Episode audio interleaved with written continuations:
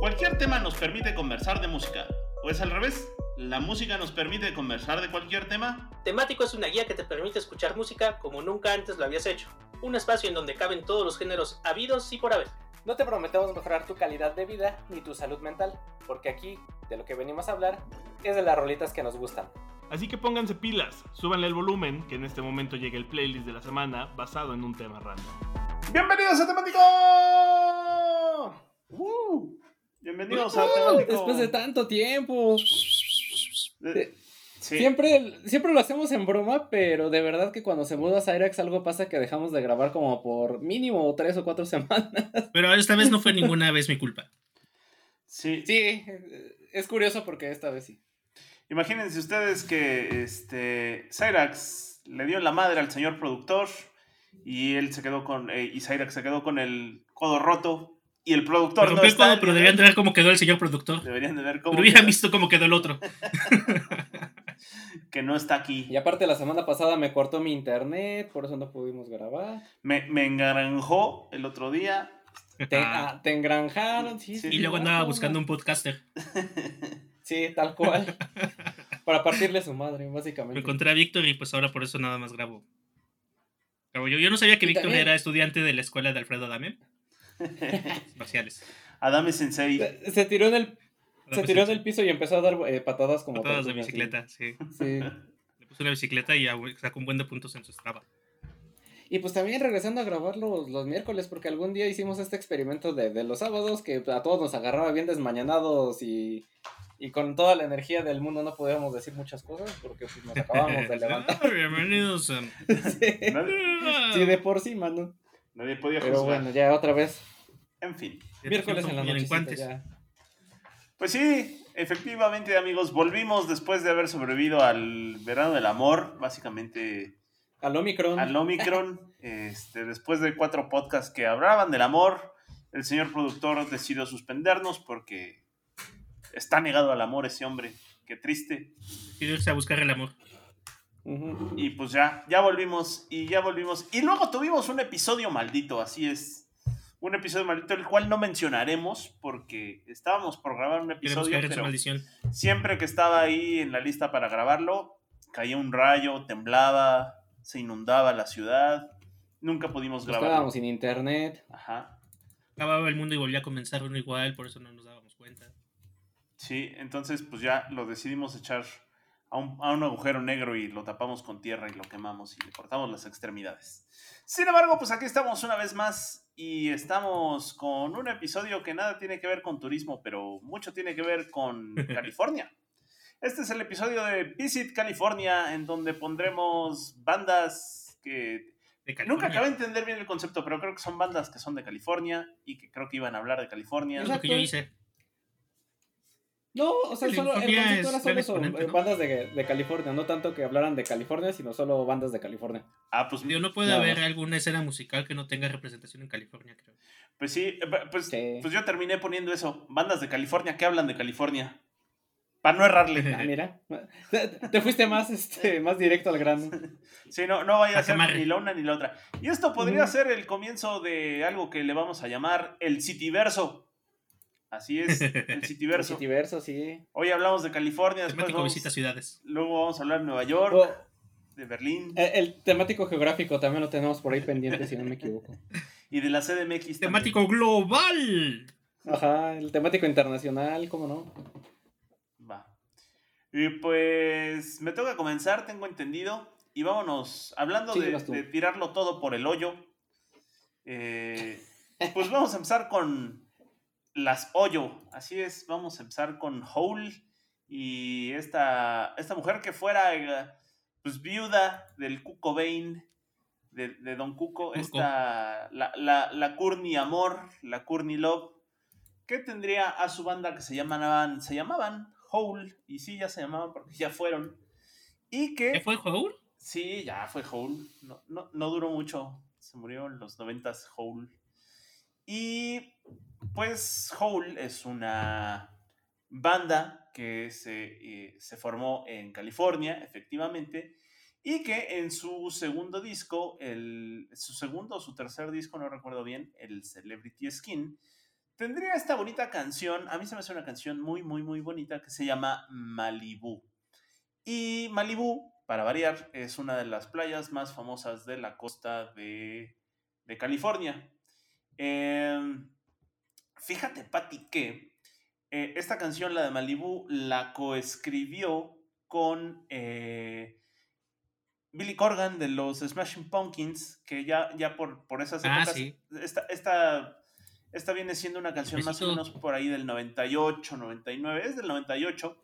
Y por esos años, del 98 al 2000, eh, el Billy Corgan se andaba dando sus besos con la, con la Courtney Love, eh, después de que enviudara del Cobain. Tus Incluso becerros hasta en la bocina, como dices. Sí, se estaba dando sus, sus becerros en la bocina. Y, y hasta incluso por ahí se rumora, pero esas ya son malas, malas lenguas que incluso antes de que se volara, eh, que antes de que se hiciera una cesárea, el Kurt Cobain eh, con una escopeta, pues ya, ya se andaban dando sus besos. Pero esos son puros chismes malos. No le hagan caso a los chismes.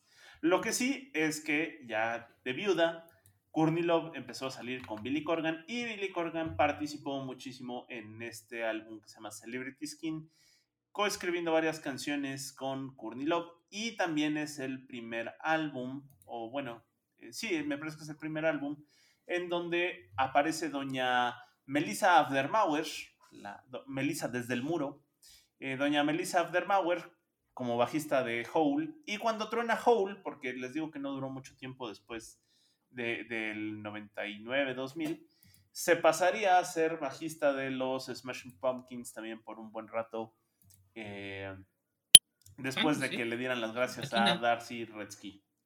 Eh, lo que sea de cada quien, Y después se hizo solista un rato, ¿no? y después se hizo solista un rato, y, y, ta- y también... Muy bueno su pro- trabajo de solista. Sí, y también la produjo ahí el, el Billy Corgan, eh, le ayudó dos, tres cosillas, no, no que, ya. no fue tan famosa, pero realmente no, no tocaba nada mal, estaba bastante bien.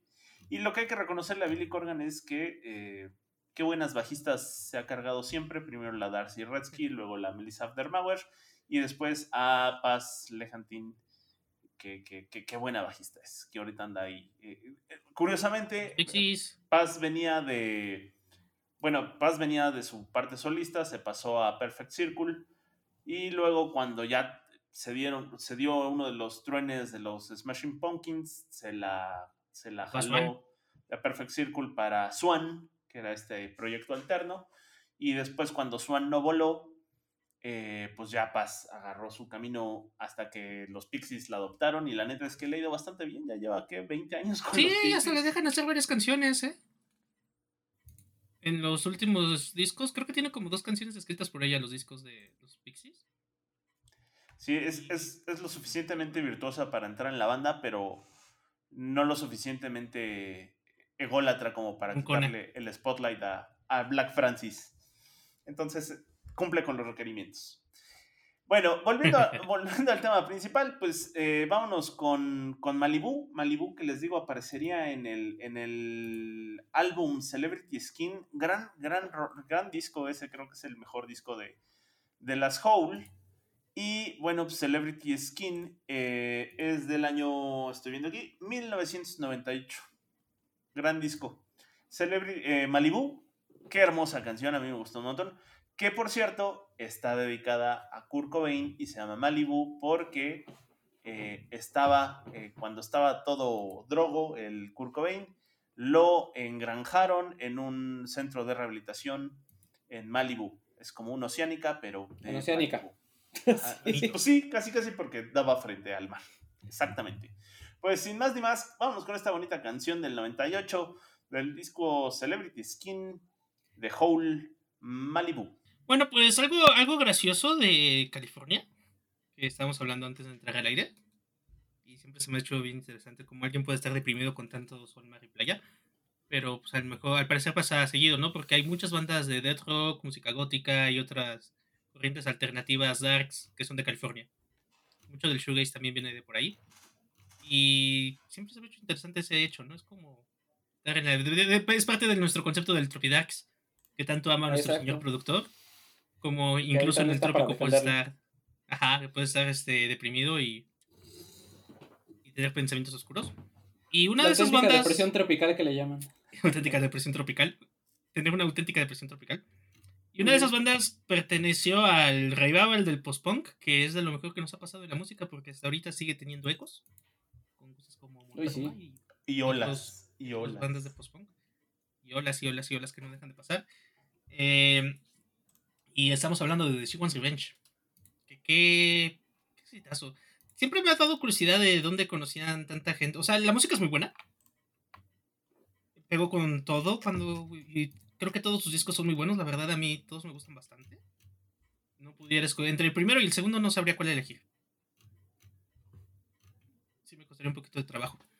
Y lo que siempre se me ha hecho, pues acá como raro, interesante, es de que empezaron en una onda muy, muy underground, donde pues grababan en disqueras pequeñas y tocaban en lugares así chiquitos. Pero por motivos, de, en su primer álbum salieron tres sencillos. Y el primer sencillo tiene, el, el video del primer sencillo tiene la actuación de Shirley Manson, de Garbage. Su segundo sencillo fue dirigido por Joaquín Phoenix. Entonces así casual como que, ah, pues aquí nos dirigió Joaquín Phoenix un video, Shirley Manson sale en el otro. Y pues al inicio también de, de su explosión de fama, pues tuvieron, se fueron de tour con Depeche Mode y Placebo. Como que se saltaron la parte de crecimiento medio, ¿no? O sea, como que underground, fama. no, no, no hubo esa parte donde empezaron a jalar gente y demás y fue como creciendo, o así es mi percepción. Tal vez parte de eso es un poquito el post-punk revival que estábamos viendo de bandas inglesas. Un poquito con Franz Ferdinand, un poquito con, este. Bueno, Interpol no es inglés, pero también ya estaba como en esa misma onda. Y empezó a ponerse interesante la cosa, ¿no? De su primer disco, como les decía, se, desprende, se desprenden tres sencillos: You Apart, que aparte a mí me encanta You Apart, es la canción con la que los escuché y tienen esta onda de que You Apart, su video es como una mini película. Lo mismo pasa con Distinct, que fue el primer sencillo, y el otro, y el segundo fue Out of Control, el tercero fue Tear You Apart. Y pues justo vamos a escuchar Distinct a petición de Matita, que está... Eh, gracias. Eh, si han visto los discos de The She Wants Revenge, porque es como el 1 y el 2 nada más, ¿no? El nombre. bueno, el segundo es This Forever y el tercero es Valley Heart, pero lo que tiene el primero, que se llama She Wants Revenge, el autotitulado, el homónimo disco, es que sale una chica como escondiendo un cuchillo en la espalda, que de hecho en la parte de atrás del... eh, o sea, en la parte de atrás del CD o del LP se ve justo cómo sostiene el cuchillo, y es una chica como en ropa interior blanca. Y el segundo es como la misma chica, pero con un, con un cuchillo también en ropa interior negra. Sí. Nada más que tiene una rosa. No, no tiene una, no tiene un cuchillo, tiene una rosa negra. En lugar del cuchillo. Pero están, están, están muy buenos. Se me hizo muy bueno el concepto. Y si son como contrapartes los dos discos, si los. Sí, podría ser como la misma producción, tal vez. Eh, la verdad es un discazo. Los primeros dos, el tercero tampoco tiene nada que desperdiciar. Han venido a México algunas veces. La vez que me tocó verlos fue en el Metropolitan, que es un buen lugar para música del tipo. Aunque lo malo del Metropolitan es que tiene asientos y no puedes alojarte tanto. Pero pues es muy bonito y es muy, muy deco, ¿no? Para, para ese tipo de música. Entonces, pues justo nos vamos con Ella quiere venganza de Los Ángeles, California. Y pues si no los han escuchado, no he hecho muy mal. Es aparte de esta música que es toda sombría y así, pero tiene muy buena ondita para bailar. Hasta que escuchas la letra y es como, ¿estás bailando eso? "Ah, sí. y luego también pasa con las cumbias, ¿no? Lo que te iba a decir, si, ba- si bailamos la del gran varón, que no bailemos Ajá, otras cosas. justo en eso pensé. que no bailemos otros sones. Entonces, pues eso, Ajá. She Wants Revenge, Distincts. El, el. Ah, no, yo ya te estaba saltando, Matita. Perdóname, vas. No, no, no, no, ya más... Está bien que en un futuro los robots vayan a reemplazar nuestros trabajos, pero todavía no, creo que todavía no llegamos a ese punto, al menos en este, en este podcast. Sí, o como en no, ese pues, ahí. capítulo de Los Simpsons, donde los reemplazan con, los van a reemplazar los conductores de radio con una máquina. De hecho, aquí vamos al revés. Este, Víctor reemplazó al robot que teníamos para editar. Vamos a contracorriente. Pues vámonos con una de las bandas favoritas de, de temático. Y cuando digo eh, favoritas, pues yo creo que me refiero a, a, a Cyrax, Moik y, y, y su servidor, porque pues el, el señor productor no es muy fan de este tipo de, de- de grupos, pero bueno, nosotros tres sí, sí le entramos con macizo a, a Def Heaven, Oh. que pues es esta banda gringa de, de rock, de rock, de rock, bueno, ahorita les platico cómo está el, el asunto, ¿no? Eh, Pero pues ellos fundaron música. En, en 2010, ajá, de música. Eh, son del, se fundaron en el 2010 eh, allá en San Pancho, en, Sa- en San Francisco, California. Y eh, aparte de tener unas presentaciones en vivo bien, bien macizas y, y- y bien padres, pues es estos, eh, de estos casos eh, en los que una banda empieza tocando un género y de, de repente empieza a transicionar y termina tocando un género totalmente distinto al, al que nos tenía acostumbrados, ¿no? Y eso, esto le pasó a, a The Heaven. Ellos eh, comenzaron siendo un dúo donde el cantante eh, George Clark y el guitarrista Kerry McCoy, eh, pues ellos grabaron y editaron eh, un álbum demo juntos y después lanzaron este, este demo y de, de ahí empezaron ya a traer a, a más miembros de la banda, ¿no? Así es como se constituyó este... I- Igual Este que la revolución que- de Emiliano Zapata, man. Al igual que la revolución de Emiliano Zapata, exacto.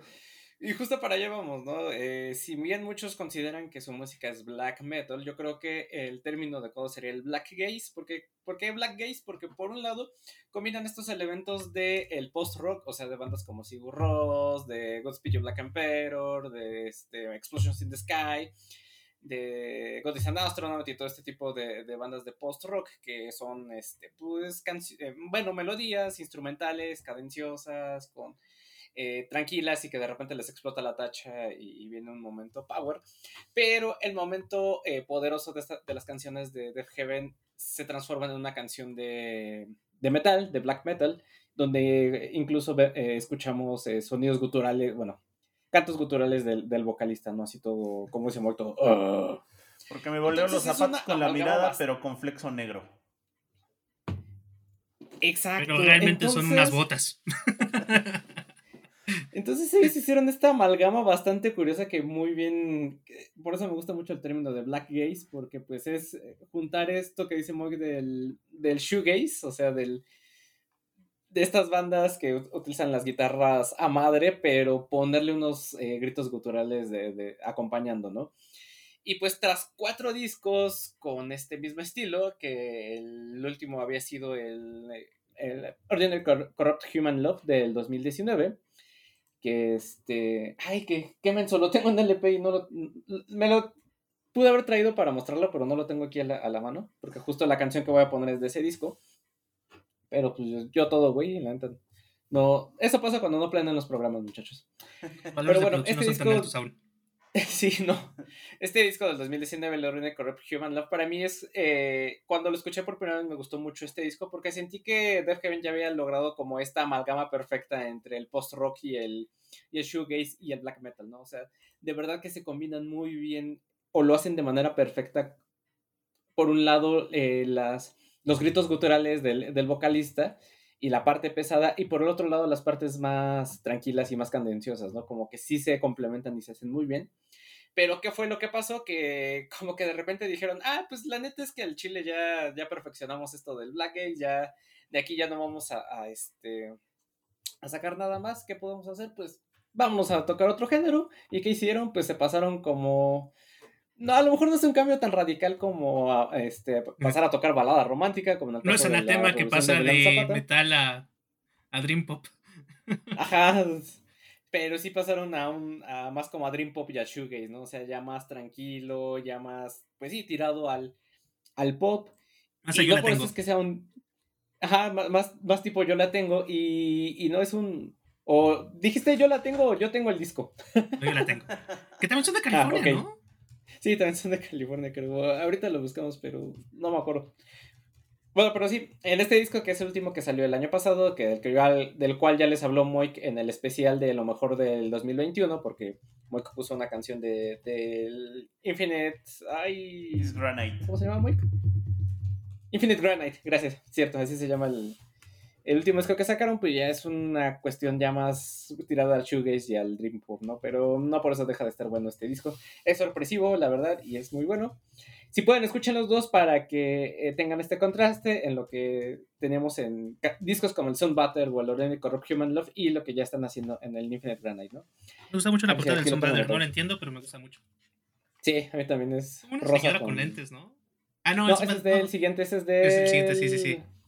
Ay, se me olvidó cómo se llama, pero sí, es del siguiente, del que está en el, del que le sigue. el Sun Butter es eh, rosita con letras de colores. Ah, es rosita con letras, ajá, exacto, ese mero. Y eh, Honeycomb. No, Honeycomb es la canción del. Ay, ahorita te digo cómo se llama. The Death Heaven. Bueno, The Death Heaven, ajá, el cuarto.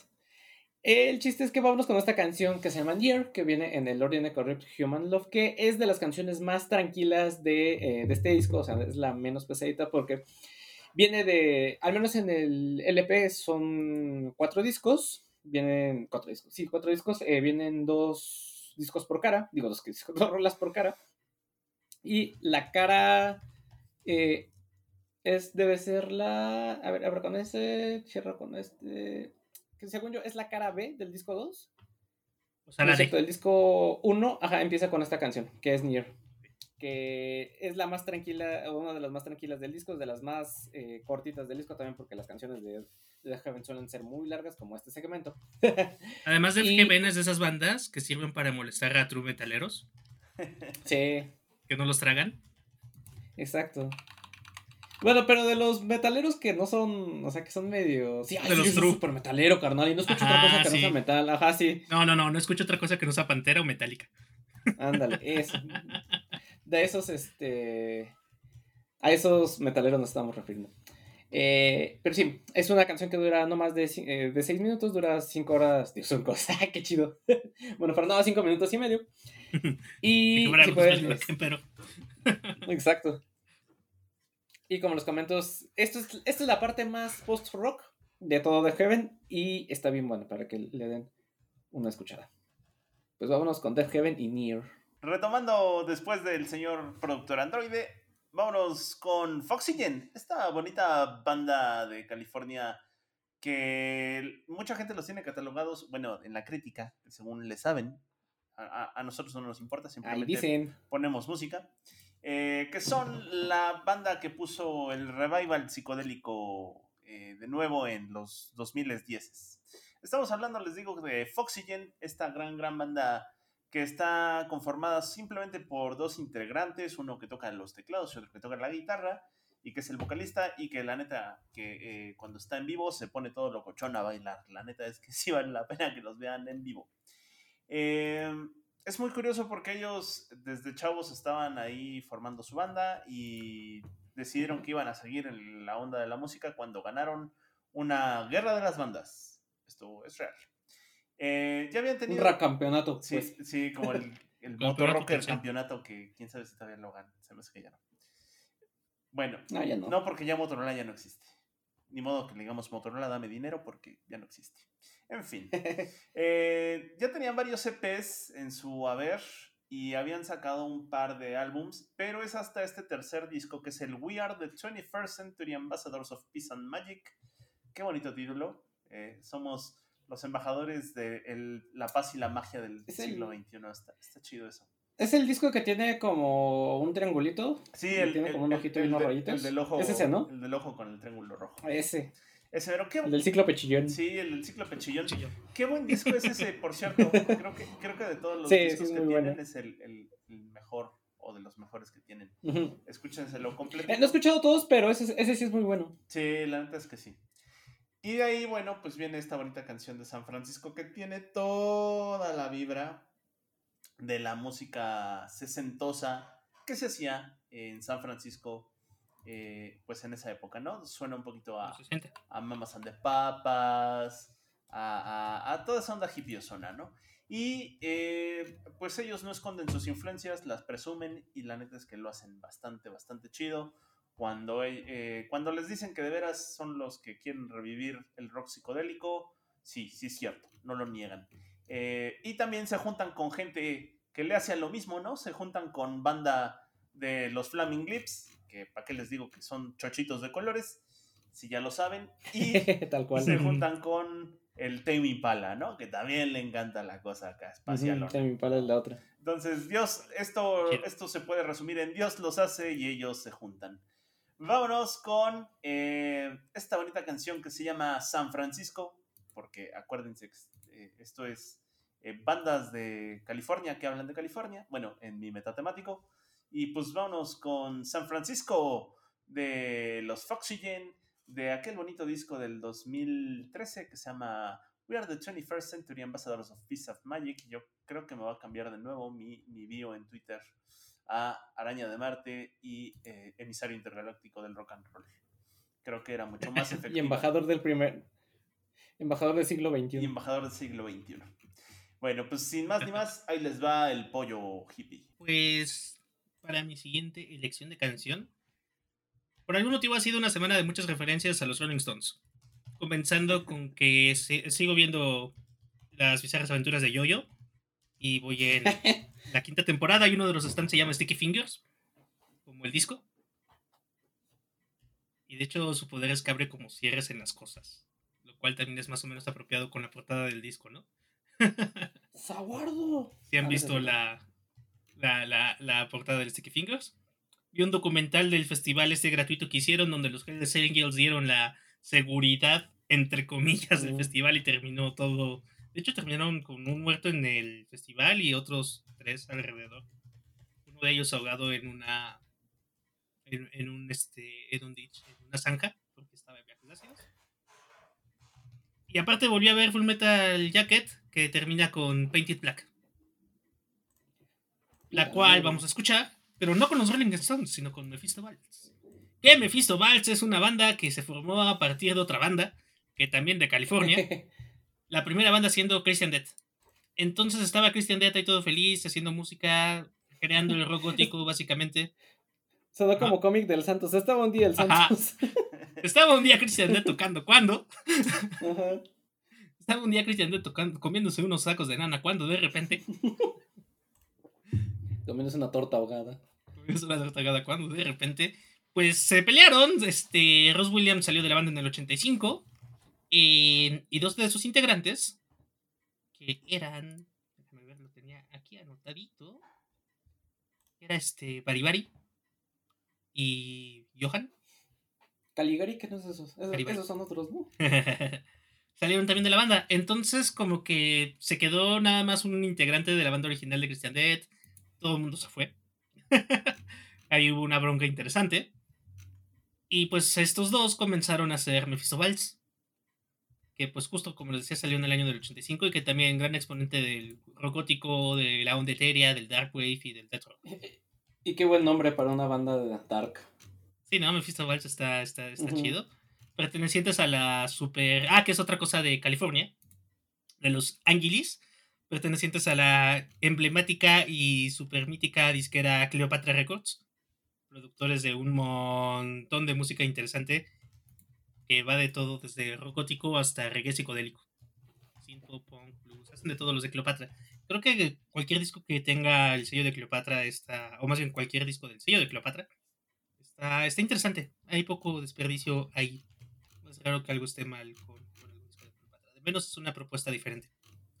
Y pues justo de, su primer disco que sacaron, por llamarlo de alguna manera, fue una compilación pues de varias grabaciones y cositas que habían hecho por ahí, que se llama Crocoscomia. Y viene un cover a Painted Black, el cual está bien interesante. Entra en la lista de covers interesantes de Painted Black junto con el de Vanessa Carter y otros más. Y aparte es una canción que pues tiene mucho impacto en los medios, ¿no? Es una de las canciones más famosas de los Stones es una de las canciones que más dices que pedo que dice la letra, ¿qué? Como algo medio tan perturbador se vuelve hit. Como que no están hablando de una puerta. Ajá. Como que no es solo una puerta. Que está bien parte del imagen. Voy a decirlo como, fanático del fútbol americano mexicano. Es parte de la mística de los Rolling Stones.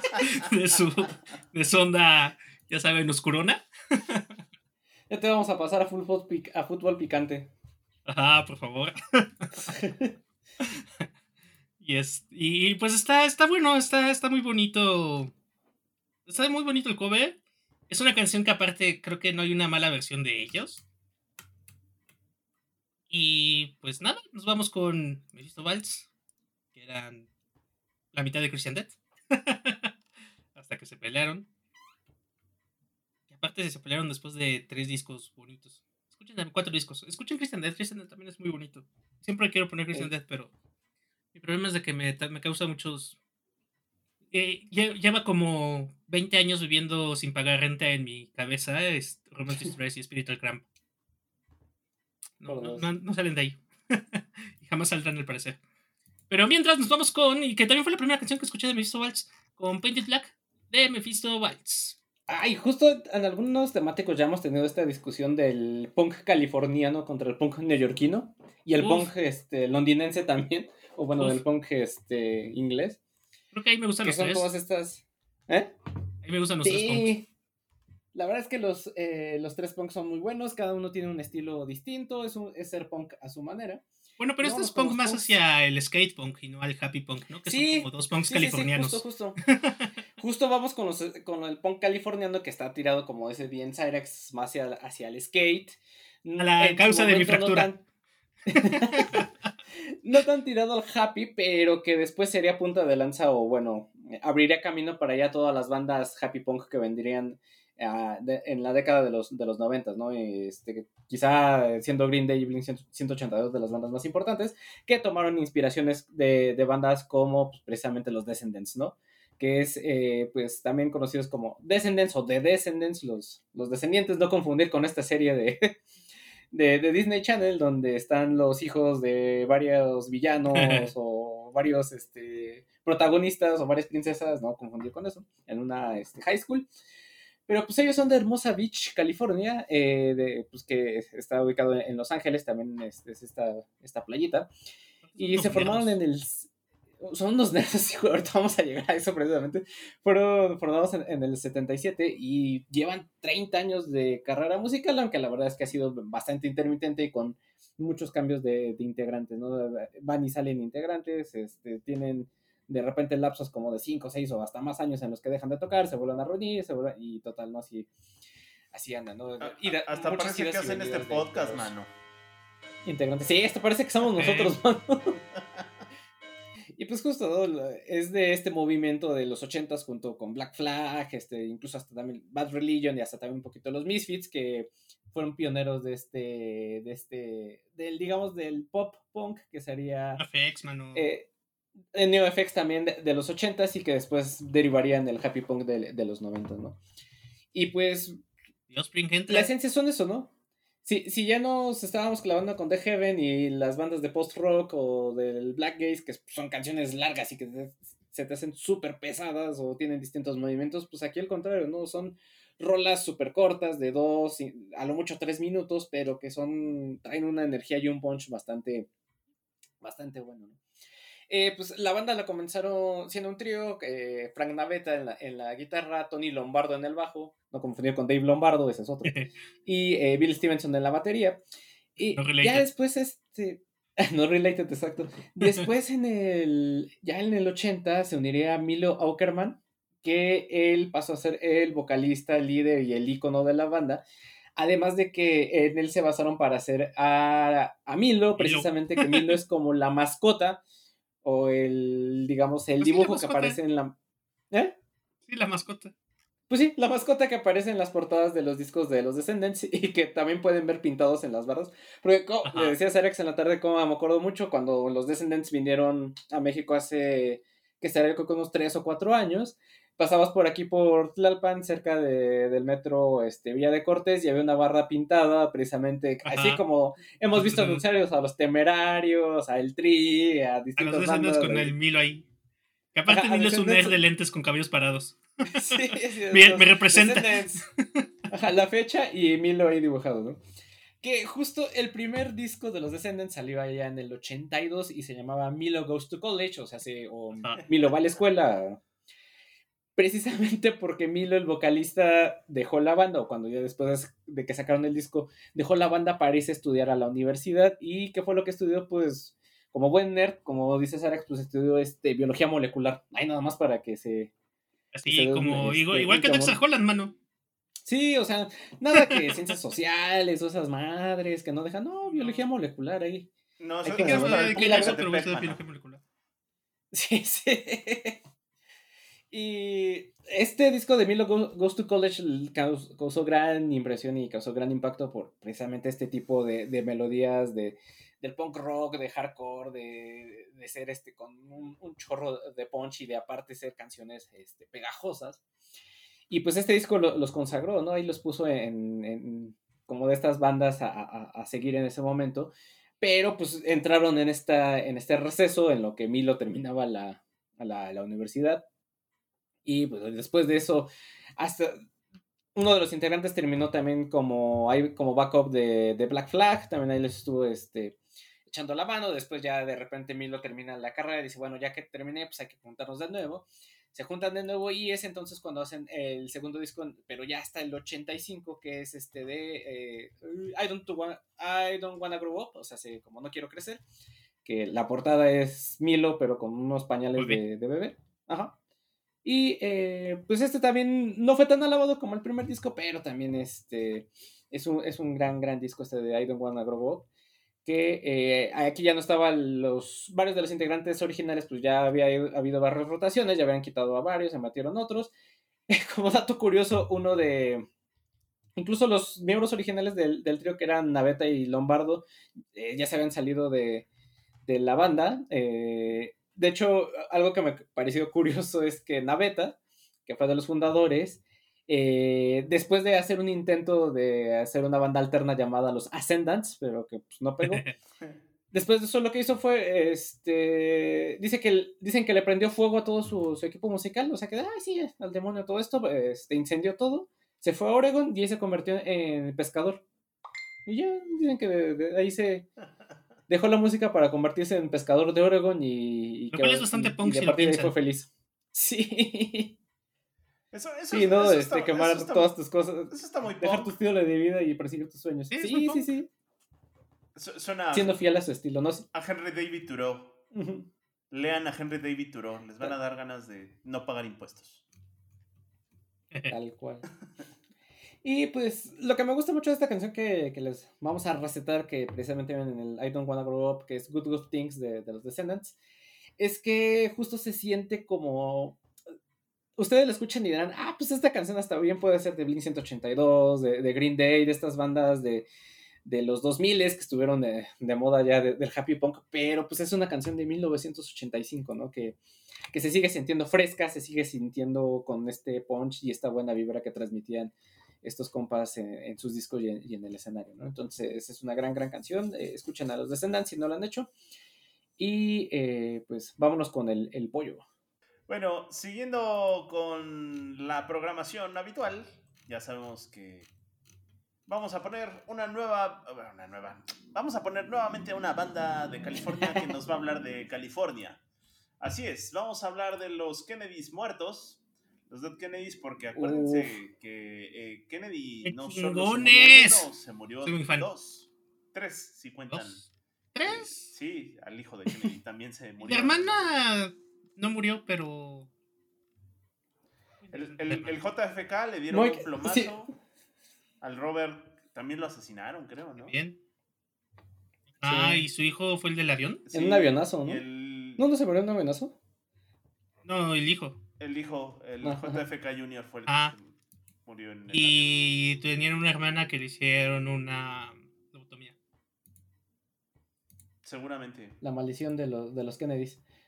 Oye, yo sé lo que si no, si no vas a mencionar ese mítico concierto en el Rayo, ya no quiero. ya no quiero ser tu amigo, ya me voy. Sí, ya no pues. quiero ser tu amigo, ya me voy. Pues vamos a hablar justamente, que como bien lo mencionaba Tita, de esta legendaria banda que llegó a tocar. Que, bueno, ahorita hablamos de eso. En el rayo. en el rayo. Eh, vamos a hablar de los Dead Kennedys y de su Uber canción California Uberales. California Uberales, que tiene N cantidad de versiones por los mismos Dead oh, Kennedys. Ajá. La, la reinventan cada que va pasando el tiempo para que se mantenga fresca, porque a final de cuentas no importa en qué momento estén escuchando ellos, eh, el hielo Biafra está enojado con la vida y con el sistema. Y quiere patear al sistema. Y tiene buenos argumentos. Y sí, tiene buenos argumentos para hacerlo. es que dices, sí, también, también me voy a enojar. yo, pensé que esto era divertido, pero si nos quedamos a enojar, nos juntamos. Así. Eso, eso ya lo Es como leer a Chomsky, mano. Sí, sí, sí, es como, es como Chomsky, te enojas de que tiene razón Ujú. y de que nada se arregla. Sí, no, me, me queda igual este, escuchar a los Kennedys, me siento igual que cuando leo a, o escucho a Chomsky. Mientras trabajas en un banco, cabe de aclarar. Trabajo en un banco. Lo bueno es que ya no leo a Habermas, si no estaría peor. Acuérdense, es- es- ¿por qué trabajas en un banco? Porque estoy destruyendo el sistema desde adentro. Eso Por es dentro. lo que se tiene que decir. Matita igual con la publicidad. Sí, exacto. Aquí, Exacto. Los que trabajan en agencias de publicidad, aquí estamos. Esos, Cuando esos- se den cuenta, catapunchis, los, ¿cómo, cómo le decían? Este, esos, Como- esos no son Como punks dice, de- no son punks del proletariado, son punks asalariados. Esos salariados. como dice Homero, pero bueno, les interesará saber, les interesará saber que no nos esforzamos para nada. Exactamente. Bueno, eh, pues California Yuberales eh, es, es, no podría decirles, es de tal disco porque, insisto, tiene varias versiones. Primero apareció como un lado B en el primer sencillo que tuvieron los, los Dead Kennedys que se llamaba The Man with the Dogs. Luego sacaron otra, otra versión que era más actualizada en donde sí ya era un sencillo, no lado B, sino era el sencillo de un disco que ese, ese fue de su disco el Fresh Fruit for Rotting Vegetables, que si mal no recuerdo era del 80, discazo! ocha- del 83, bueno, una cosa así, es como del punk de los 80. Y ahí viene Holiday en Cambodia, mano. Ajá. Holiday in. La de maten a los pobres. Y después... Salud. Salud, salud. Que gracias. Y luego aparecería nuevamente en otra encarnación en aquel legendario. En aquella, en aquella legendaria compilación que creo que es con lo que muchos conocimos a los Dead Kennedys en su momento. Que no sabíamos que era un, como un grandes éxitos, pero la neta es que lo compramos y el disco está bien bueno porque es- es- te pone de buenas. Eh, te pone de buenas mientras rompes cosas. Que es el Give Me Convenience or Give Me Death. Que ese sí era del 87. ¿Ese es el que dice que, que venía el cassette vacío? Es Ajá, el que viene el lado vacío del cassette. el que trae un lado casi. Que dice, la industria de... la- Las grabaciones caseras están destruyendo la industria musical. Dejamos este lado vacío para que grabes lo que quieras. Exactamente. Eh, eso Eso es es- destruir el sistema por dentro. Exacto, eso es destruir- Sí, ¿eh? Y además es una manera muy ingeniosa de utilizar el, el medio, ¿no? El medio, el medio es el mensaje, dijeran por ahí. Es, ahora, ahora eso ya no se puede hacer porque es como, como si escucharas el disco en Spotify y te dieran chance de subir tu propia canción, pero eso ya no se puede hacer. En fin. De bajar el MP3. Eh, ¿De qué nos habla California Liberales? California Liberales eh, es. La frase California Liberales es una parodia a lo que en su momento fuera o es una frase que está incluido en el himno alemán de Alemania, que es Deutschland, Deutschland llama, ¿no? Que es Alemania, Alemania sobre de todas las cosas. Pero eh, es de, esos, de esas frases que son bastante controversiales porque, bueno, pues suenan a nazismo, ¿no? Entonces prefieren, Y lo usaban bastante Mm, en su propaganda. sí, prefieren no, no, no mencionarlo. lo- el, No tocar mucho el el tema. gobierno alemán no toca mucho el tema. Eh, ya lo vi a Fred, les digo que es como muy reaccionario. Es, es, es como de esos antecedentes de Sac de la Rocha, ¿no? Es de estos izquierdosos que le saben a la izquierda. Izquierdosos de Harvard. Sí, izquierdosos de izquierdos Harvard. de Harvard. Y, y bueno, eh, decidió tomar esto y re- recontextualizar esa frase para lo que en su momento, que es cuando se escribió la canción, era una protesta contra quien iba a ser el gobernador de California a la salida de este... Se me fue el nombre del presidente. Schwarzenegger. No, el, nom- el nombre de este presidente antes de George Bush, Ronald Reagan. de Ronald Reagan. Ronald Reagan, Jimmy Carter. no, era, era Reagan. Ronald Reagan, que era actor, gobernador de California. Y ambos fueron de. California, ¿no? Y- También Jimmy Carter fue de California. Ajá, y después se volvieron presidentes y entonces se quedaría ahí eh, Jerry Brown, que era el gobernador de California en, en los... Ay, finales aparte a de los Reagan le 70s, debemos la 80s. estúpida guerra contra las drogas. Exacto, sí. y, y es de los que tenían ahí como muchos manejos turbulentos entre armas, drogas. Y, Sí, sí, sí. y bueno, de eso... Ah, pues a él le tocó los contras, ¿no? Él hizo los contras.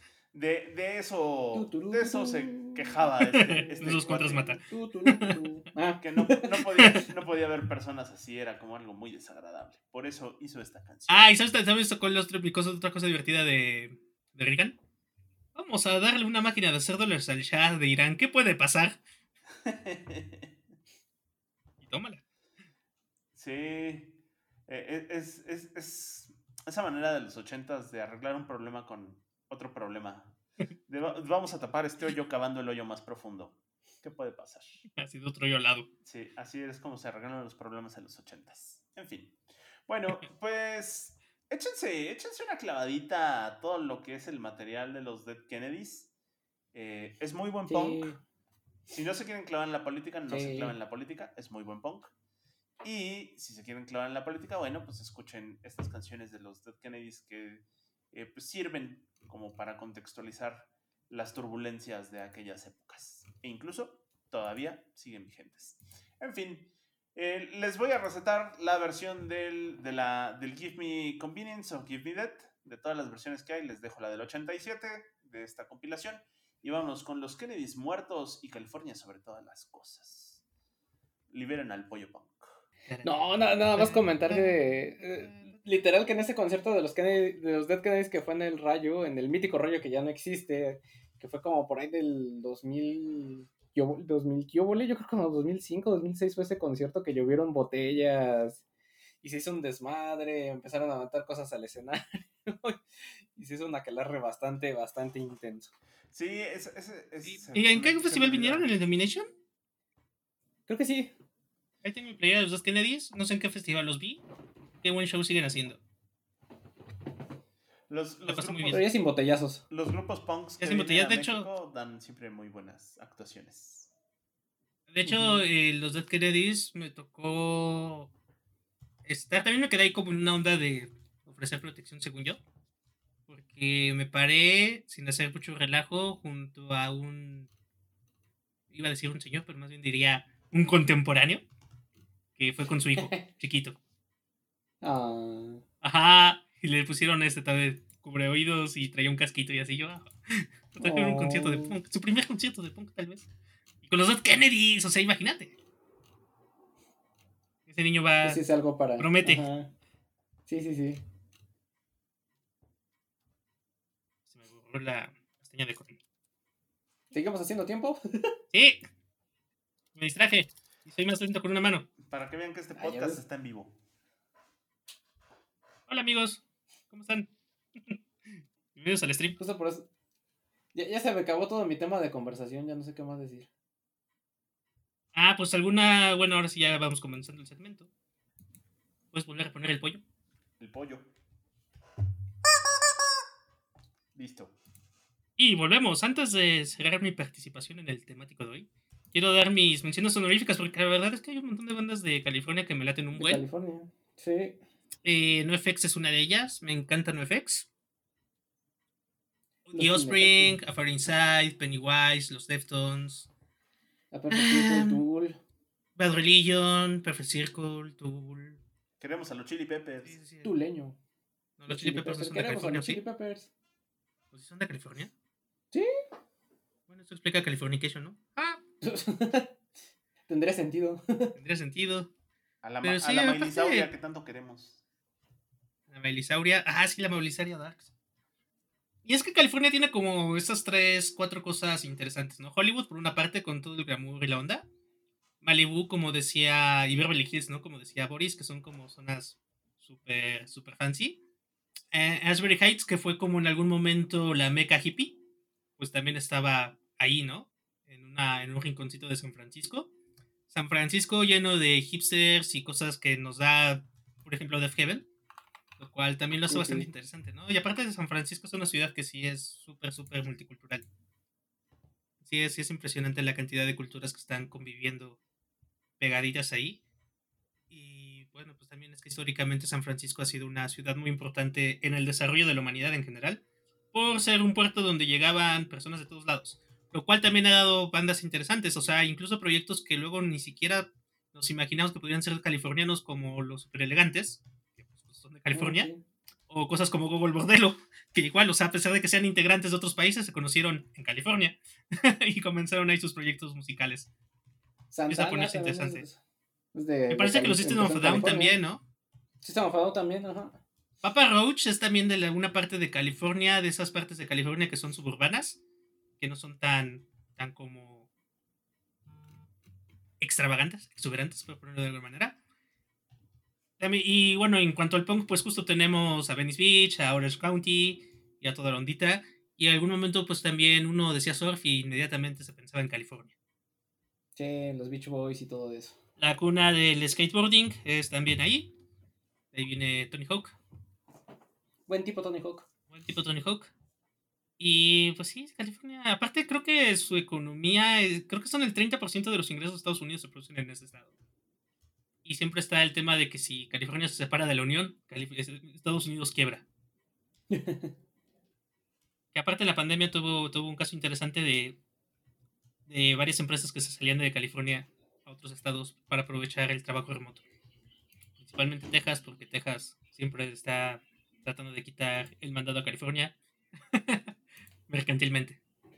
Y Texas también es un gran representante musical, pero creo que sí, ahí sí, California es de esos lugares como Londres, ¿no? O sea, y tal vez Berlín, que si hay un movimiento musical, seguro hay representación de ese movimiento en, ese, en esas ciudades. Es difícil encontrar que... Es, difícil cuando no pasa, ¿no? Incluso hasta en cosas que a veces pueden ser muy, muy locales, pues terminan teniendo representación en esos lugares. Y justo como les decía en mi temático, pues uno de los lugares donde surgió el, toda la onda gótica, pues fue California con bandas como Christian Death, que empezaron en el 79, antes de que la onda gótica fuera onda gótica y era nada más como un punk extraño de color negro. Que aparte tiene esta cosa interesante porque luego como que se desprendieron el gótico y el punk y en los 2000 se reencontraron. ¿No? Y ahora tenemos cosas como Bring Me the Horizon que son un poquito de todo. Y deben bastante, pues justo a, a ondas como pues, todas las bandas que acabamos de mencionar. Y bueno, Christian Death fue una, es una banda americana de rock gótico que justo es de Los Ángeles, igual que Pennywise. ¿Qué tiene Christian Death? Que aparte siguieron o seguía mucho Ross Williams un poco como la tradición de hacer cosas provocadoras, impuesta e inspirada por Alice Cooper, que es alguien que también comenzó toda esta onda de hacer como este tipo de espectáculos y que aparte también Alice Cooper es parte más de lo que también hizo que el gótico fuera gótico a pesar de que su música no estuviera tan de ese lado, pero sí su, su look, ¿no? Y su onda visual. Em, y pues Christian Death es una banda que ha estado toda la vida, que siguen sacando discos, que siguen sacando canciones, pero la verdad es que me gusta mucho. Sin embargo, creo que no pocos, pocos discos han sido tan importantes en la escena musical en general como el solo el teatro de dolor con el título metalero. El Only Theater of Pain es un discazo, rarísimo además. Es muy peculiar. Y tiene, como les decía hace rato, canciones que han vivido de manera sin pagar renta en mi cabeza desde hace unos 20 años al menos, que es la primera vez que los escuché. No es porque hayan sido hace 20 años, porque aparte el disco es viejísimo, es del 82. Con lo cual tendría, pues estaría cumpliendo 40 años, ahí nomás. un disco de hace 40. De hecho, los acaba de cumplir porque salió el 24 de marzo del 82. Entonces nos vamos con, un discazo, cuarentón. Y pues vamos a escuchar mi canción favorita de toda la vida de Christian Dead, Ronos Distress. es un rolón. Sí, rolón. Un rolón, que aparte es existencialista, que te hace pensar qué demonios estás haciendo con tu vida, que al mismo tiempo es nihilista. Y pues también te hace darte cuenta que pues todo lo que hagas no tiene mucho sentido. Anyway. sí, sí, es, una rola. No, no sé cómo logran esa energía en Ramos Distress. Casualmente también, a pesar de que es una canción muy conocida y muy emblemática, no es una canción que sea conocida por versiones cover o tributos, ¿no? Está, está extraño la situación, o sea, no es como tal vez alguna otra canción, por ejemplo, la misma que acabamos de poner hace poco de California Overales, que pues todo el mundo la hace cover, y que hay 20.000 versiones de los Dead Kennedys, pues esta es algo que podría ser, y no, la que sí se cubría bastante es Spiritual Cramp, que también viene en este disco, en el Only Pain. Y de hecho, si buscan Christian Death en Spotify, el top 5 son puras canciones de ese disco. Sí. Así es que, pues así de, así de bueno les quedó. Entonces nos vamos con Homeless Distress de Christian Death.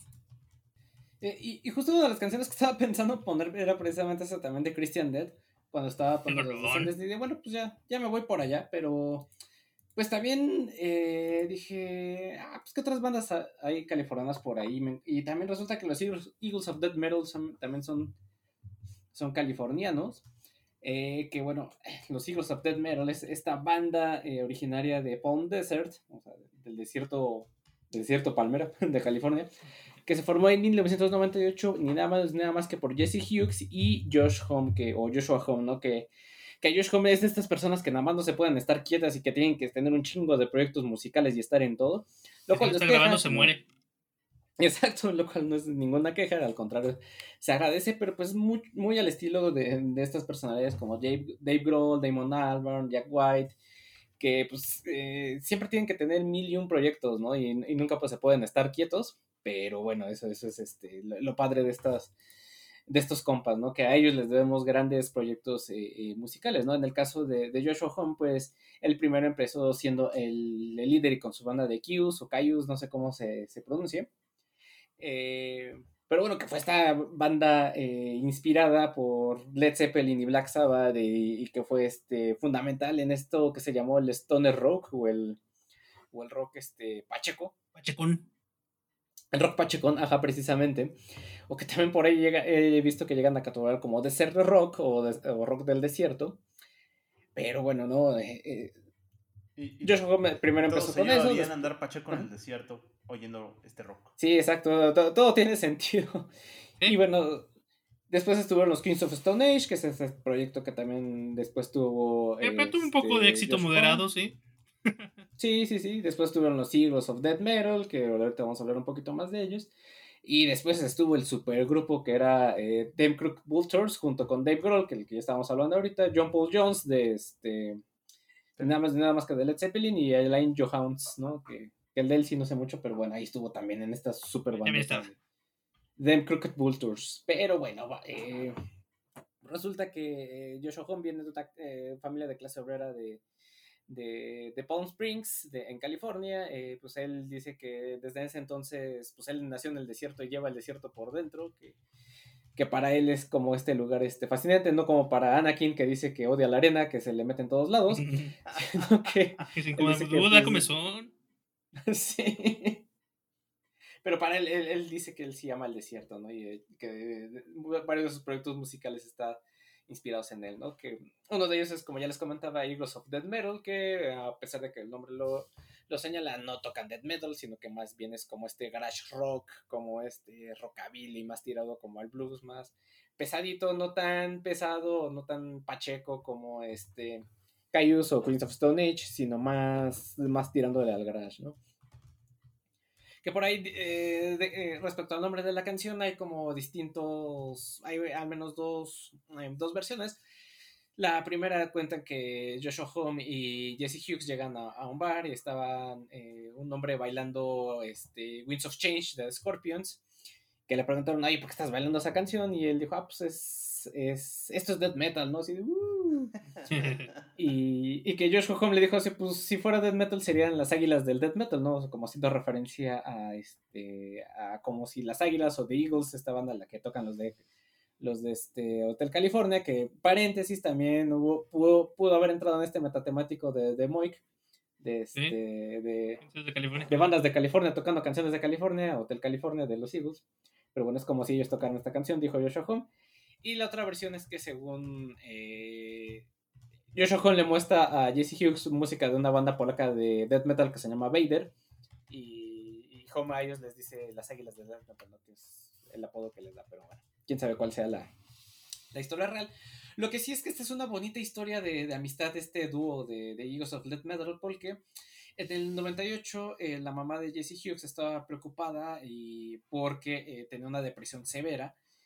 Y pues, Joshua Home, que era el único, co- el único compa que tenía, es- es- este, este cuate le dice, oye, pues, le habla a su mamá le dice, oye, pues ven, ven a verlo porque la neta lo veo medio, medio mal, ¿no? Hay ven a levantarle el ánimo. En los últimos seis meses este, había perdido 35, más de 35 kilos y incluso la mamá dijo, oye, pues la neta tengo miedo de que se vaya a suicidar o que su depresión severa este, lo afecte de más, ¿no?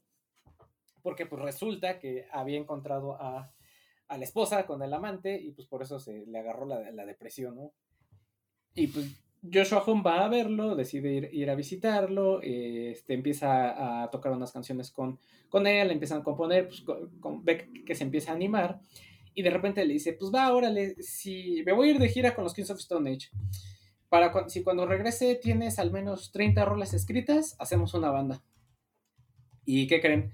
Que regresa y el compa ni siquiera tenía 30 canciones, tenía 50 canciones compuestas. Y nomás. Y es así, ahí nomás, y es así como dice, bueno. No venía preparado, pero no venía preparado, pero, y pues ya es así que forman el, grupo en el 98, empiezan a tocar, pero es hasta el 2004 que saca, sale su primer disco, que es el más famoso, que es el Peace, Love and Death Metal, que es este disco que es, es una franja azul baby blue, y hay y dos franjas rosas, y en la franja azul están unas señales de, de cuernitos. Total que en este disco se hizo tan, se hizo tan famoso y vienen vienen canciones tan populares que a lo mejor no las reconocen, pero se usaron en varios comerciales desde Nissan, este, Nissan, perdón, Comcast, este, Nike, Pontiac, Wendy's, y, también aparecieron en, este, en varias películas, y total que de ahí empezaron a sonar los hijos de, of Dead Metal, ¿no? Eh, también eh, por ahí estuvieron involucrados en un incidente con Guns N' Roses, dicen que este, en Ohio estaban, ellos fueron los teloneros de, de Guns N' Roses, eh, los Eagles, Eagles of the no fueron bien recibidos por la, la, multitud y cuando Axel Rose este, ya salió al escenario dijo, ah, sí, los llamó los Pigeons of Shit Metal, ¿no? Se puso pues ahí un aplauso a los... Sí, los sí, sí, sí, los Pigeons of Shit Metal, ¿no? Y de ahí se empezaron a, pelear con, con... Bueno, de ahí hubo un pique entre los Eagles of Death Metal y Guns N' Roses.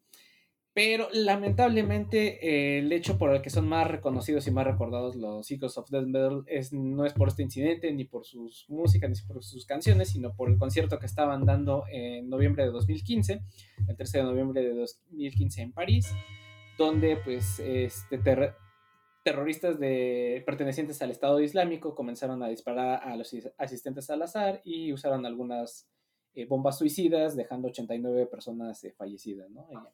esto fue un incidente que pues sí marcó mucho a, la banda y a partir de ese entonces pues como que no han eh, eh, vuelto a hacer este, grandes conciertos, hay como poco a poco lo, han ido eh, retomando, pero sí esto fue un, acontecimiento terrible que, los marcó de por medio y que por el que lamentablemente muchos conocen a, la banda, ¿no?